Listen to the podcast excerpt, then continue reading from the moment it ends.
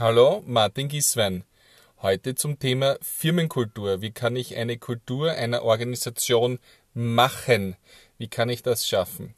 Ich erlebe ganz viele Firmen und andere Organisationen, die sich zusammensetzen, vielleicht im Führungskreis und sagen, so jetzt machen wir mal Kulturarbeit. Jetzt arbeiten wir mal an der Kultur. Unsere Kultur muss sich verbessern.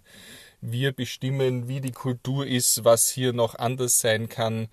Ähm, und ich sage immer, das funktioniert nicht. Warum? Ich bin der festen Überzeugung, dass die Kultur einer Organisation lediglich das Schattenbild der Summe aller Aktivitäten der letzten Monate und Jahre ist. Was soll das heißen?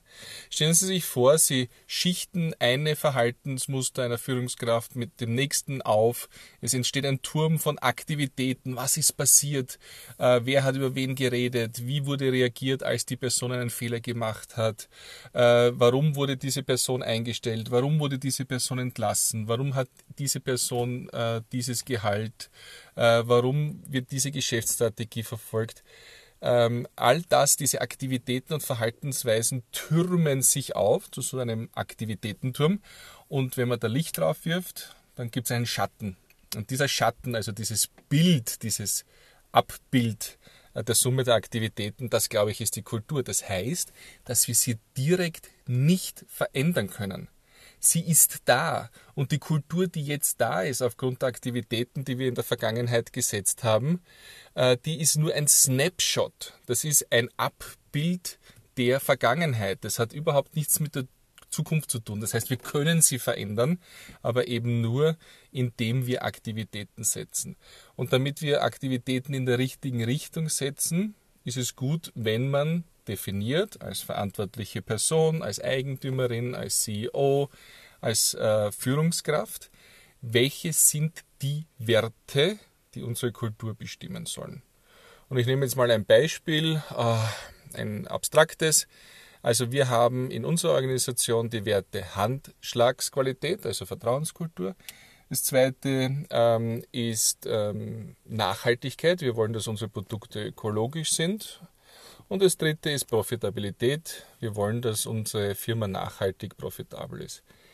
Ähm, wenn das die festgesetzten Werte sind, dann müssen wir ab dem Zeitpunkt, wo wir sie festsetzen, diese durchhalten. Was heißt das?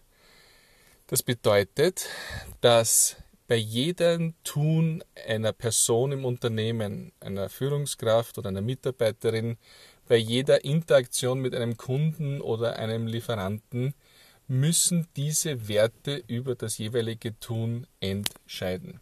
Das heißt also, sobald jemand eine Aktivität setzt, die nicht Richtung Profitabilität geht, die nicht ähm, Richtung äh, nachhaltige Produkte geht, muss man sofort eingreifen. Also zum Beispiel eine Vertriebsperson hat etwas verkauft, was aus dem alten Produktportfolio ist, macht zwar riesen Profit damit, aber das bedeutet, dass mit einem Kunden über Jahrzehnte äh, oder Jahre weiterhin ein nicht ökologisches Produkt äh, produziert wird.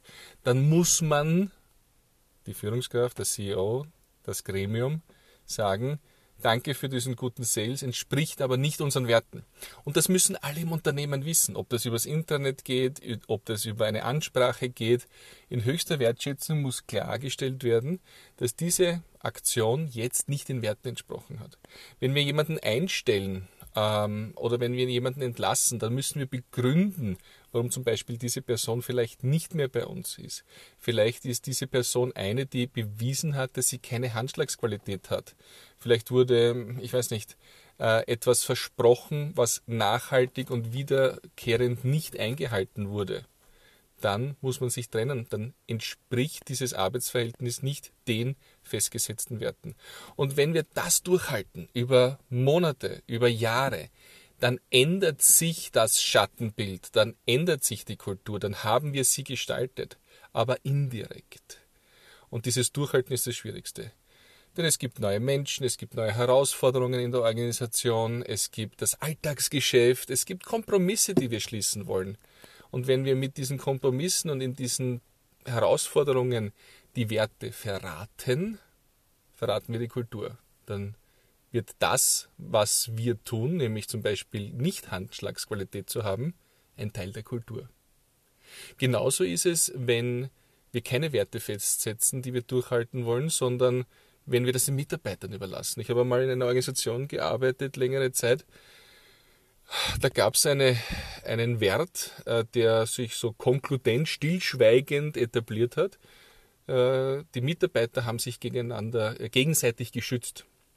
Niemand ging gegen den Kollegen, auch wenn der sich falsch verhalten hat oder die Ziele des Teams äh, riskiert hat, wenn er sich schlecht verhalten hat. Aber im Endeffekt war das so eine Art, so eine Art Bund, wo man gesagt hat, wir Mitarbeiter halten zusammen. Das Wichtigste ist, dass alle ihren Job behalten.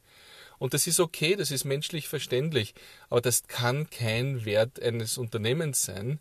Äh, das kann nicht implizit durch die Mitarbeiter festgelegt werden, weil es zum Beispiel gegen andere Werte wie Profitabilität ähm, oder Handschlagsqualität natürlich dann widerspricht.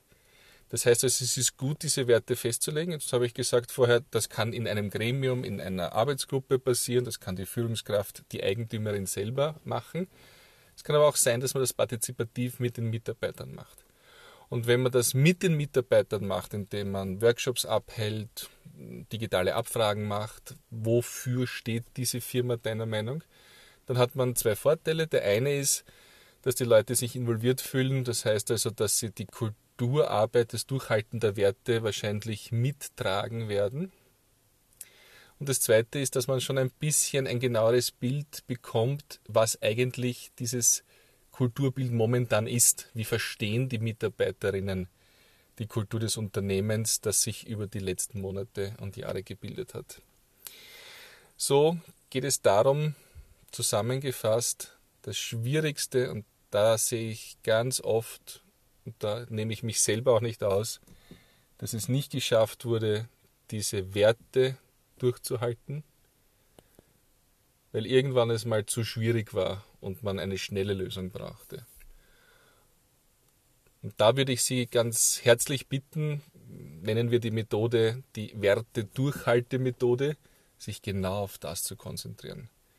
Kultur ist nicht direkt veränderbar, sondern nur indirekt durch unsere nachhaltigen, werteorientierten Aktivitäten. Das ist meine Meinung dazu. Das ist die Methode, die ich in Organisationen anwende.